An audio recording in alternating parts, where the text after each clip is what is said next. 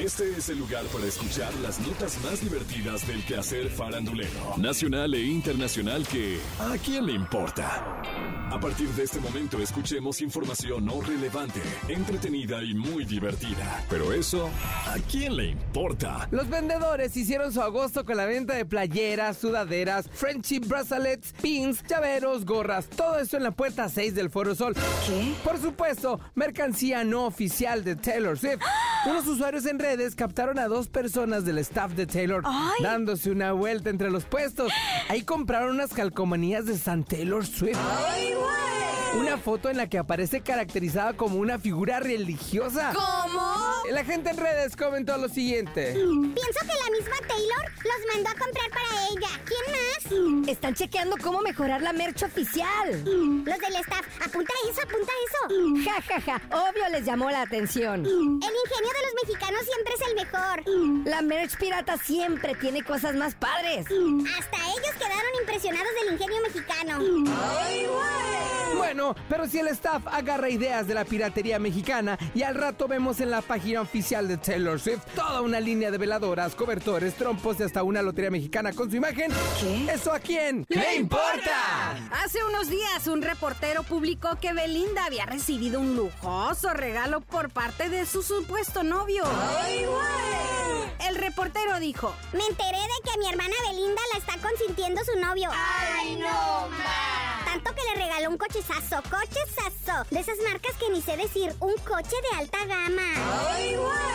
luego una colega de este mismo reportero aseguró que Belinda se había comunicado con él para desmentirlo. Y en ese momento sintieron el verdadero terror. Dijo que Belinda dijo lo siguiente. Por favor, desmientan esa información. No me regalaron un coche y no me dieron ningún regalo caro y yo estoy soltera sin compromisos. Acompañada solamente de mis amigas y mis mejores amigos disfrutando de este parque de diversiones como cada año. Esa persona no es mi pareja.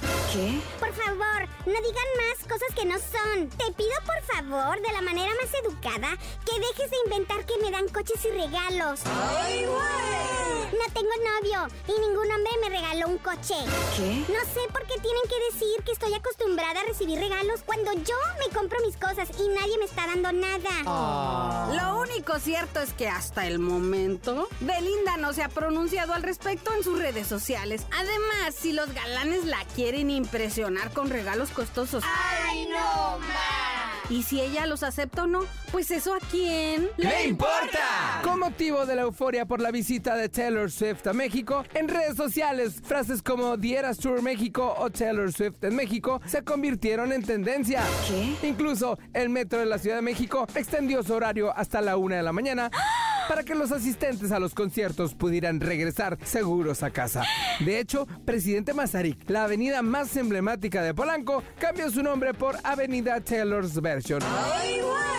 También el Foro Sol, uno de los centros de entretenimiento más grandes del país, cambió su nombre por el de Foro 1989 Taylor's Version. ¿Cómo? Esto en la aplicación de Google Maps y solo el fin de semana pasado, cuando realizó cuatro fechas de su gira The Eras Tour. Los fans de Taylor Swift se pusieron muy creativos en redes sociales y pidieron a las autoridades que cambiaran el nombre de la Ciudad de México a Tenochtitlan o Taylorstitlan. ¿Qué? Esto no es nada nuevo, pues cuando Taylor se presentó en Tampa, Florida, la ciudad cambió de nombre a Tampa. Y cuando visitó Glendale, Arizona, la ciudad de plano se llamó Swift City.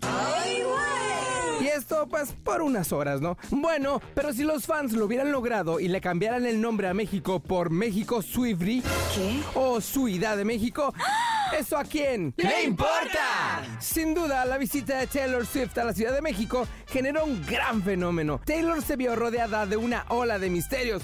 ¿Qué? Pues a diferencia de otras famosas, jamás se le vio en las calles, en los hoteles ni en ningún centro turístico de la Ciudad de México. Por la mente de sus fans rondaba la curiosidad. ¿Dónde durmió Taylor Swift mientras estuvo en México? ¿Habrá comido? Dicen algunos que en realidad no pasó un solo día completo en la Ciudad de México. ¿Qué? Y para cumplir con sus compromisos, prefirió ir y venir todos los días y de manera privada desde Texas. Otra versión indica que sí estuvo durmiendo bajo el cielo mexicano, pues rentó una casa en Lomas de Chapultepec únicamente para ella. Mientras que el resto de su equipo pasó las noches en el- uno de los hoteles más exclusivos de Reforma, donde les reservó 179 habitaciones. Además, hay quienes dicen que cenó en un restaurante de Mazarik. Que por cierto, esta calle cambió su nombre a Taylor's Version, ¿eh? ¿Qué? Con esto queda desmentido que no quería hospedarse en México y que al contrario, su estancia en México um, fue de primer nivel. Aunque no publicó ninguna foto en sus redes sociales comiéndose una quesadilla o paseando en el metro, sí publicó un mensaje que decía... Después de años de querer tocar en la Ciudad de México, acabamos de dar los cuatro shows más inolvidables para los fans más bellos y generosos. Me siento muy agradecida por los recuerdos que estamos creando juntos en esta gira. Te amo, México. Ahora Taylor se tomará un descanso antes de continuar su gira en noviembre por Argentina y Brasil. Hubiera estado increíble ver a Taylor Swift vestida como Katrina o ya de perdiz paseando por el Zócalo o por Xochimilco. Igual estaba cansada o ya tenía planes muy privados e íntimos. Y simplemente no se quiso dejar ver. En fin, ¿a quién le importa? Esto fue ¿A quién le importa? Las notas más divertidas del quehacer farandulero nacional e internacional. Porque te encanta saber, reír y opinar. Vuélvenos a buscar ¿A quién le importa?